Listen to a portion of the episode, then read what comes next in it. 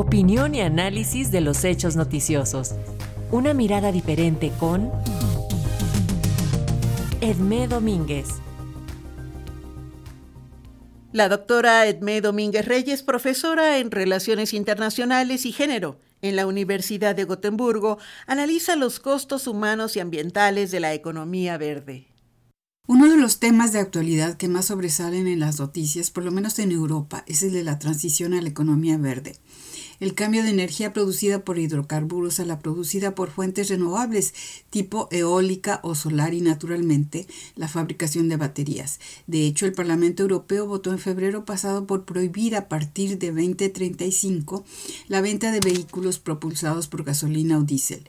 En Suecia, de todos los carros registrados este año, el 32% son eléctricos. Sin embargo, esta transición a las energías limpias implica la búsqueda de nuevos minerales críticos a las nuevas tecnologías, búsqueda que ya está siendo categorizada como el nuevo colonialismo verde. Entre los minerales necesarios a las tecnologías de transición se habla mucho de litio, del que existen ricos yacimientos en Sudamérica, en Chile, Bolivia, Argentina y también en México e incluso en Europa, en Portugal. También está el cobalto con yacimientos en países africanos como la República Democrática de Congo, Australia, Indonesia o Cuba. Estamos hablando de minerales cuyo valor actual los hace comparables al oro y la plata de la época de la conquista del continente americano y cuya extracción trajo enormes costos humanos y al medio ambiente de las regiones explotadas. Al parecer la historia se repite porque los costos a nivel humano y medioambiental de este nuevo extractivismo están siendo muy altos para las regiones afectadas.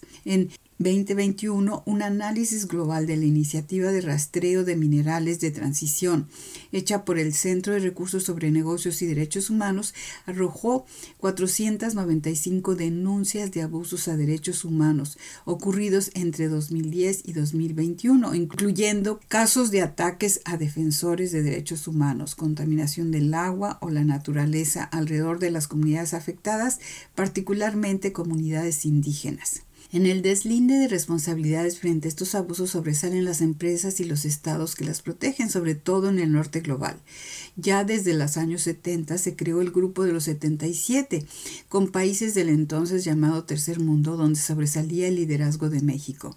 Este grupo trataba de democratizar las instituciones de gobernanza global y crear un código de conducta para las corporaciones transnacionales, con el fin de contribuir a un nuevo orden económico internacional no OEI. Uno de los problemas que se identificó era el poder de las inversiones extranjeras sobre el control de los recursos naturales. Esta iniciativa del Grupo de los 77 fue rechazada por los países industrializados con el argumento de que se estaba amenazando el libre flujo de capitales. De hecho, los principios del neoliberalismo global se hicieron dominantes a partir de mediados de los 80 y a los países en desarrollo no les quedó más que aceptar integrarse a este capitalismo global. Sin embargo, la lucha por controlar los efectos nocivos del capital global fue retomada por Naciones Unidas que durante cinco décadas intentó crear regulaciones de conducta para las corporaciones transnacionales. En 2011 el Consejo de Derechos Humanos de la ONU aprobó de manera unánime los principios guía sobre empresas y derechos humanos, UNGPs por sus siglas en inglés. Estos principios se basaron en tres pilares, la responsabilidad de los estados de proteger, la responsabilidad de las empresas de respetar y el derecho de las víctimas al remedio, es decir, a ser escuchadas y encontrar una solución. Para implementar estos principios, el Consejo de Derechos Humanos de la ONU creó el Grupo de Trabajo de Naciones Unidas sobre Empresas y Derechos Humanos, con cinco expertos independientes. Este grupo ha promovido la adopción de planes de acción a nivel nacional para empresas y derechos humanos, NAPS por sus siglas en inglés, como forma de implementar estos principios. Pero hasta la fecha, solo 30 países 17 de los cuales se sitúan en Europa, los ha desarrollado. Pero además de estos planes, los miembros del grupo de trabajo reciben comunicaciones de ONGs y comunidades en los países afectados por empresas transnacionales. Según algunos estudios, entre 2005 y 2014, una tercera parte de estas comunicaciones se referían a quejas en contra de las operaciones de las empresas en la industria extractiva.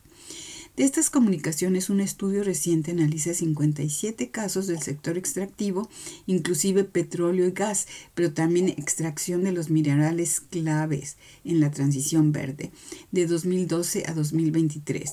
La mayoría de estos casos involucran empresas domiciliadas en el norte, pero también en países del sur.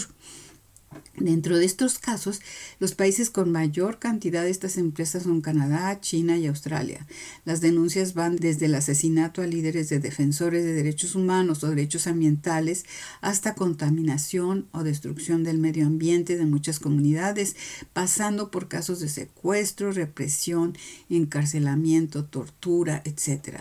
La respuesta de las compañías o los estados a las comunicaciones del grupo de trabajo van desde defensa de sus derechos de operar y contribuir al desarrollo económico de la región hasta promesas de investigar las irregularidades o abusos alegados. Dado que los principios guías sobre empresas y derechos humanos, UNGPs, no son vinculantes, la única estrategia de los expertos en el grupo de trabajo de la ONU es publicitar para avergonzar, lo que muchas veces no es tan efectivo. Así que la transición a energías limpias en la lucha contra el cambio climático puede ser un tortuoso regreso a la explotación extractiva en base al nuevo colonialismo verde. El reto es encontrar soluciones que no sacrifiquen a las poblaciones más vulnerables para que las más afluentes sigan disfrutando un estándar y nivel de vida ya contraproducente para la salud de este planeta. Para Radio Educación desde Suecia les habló Edmé Domínguez Reyes.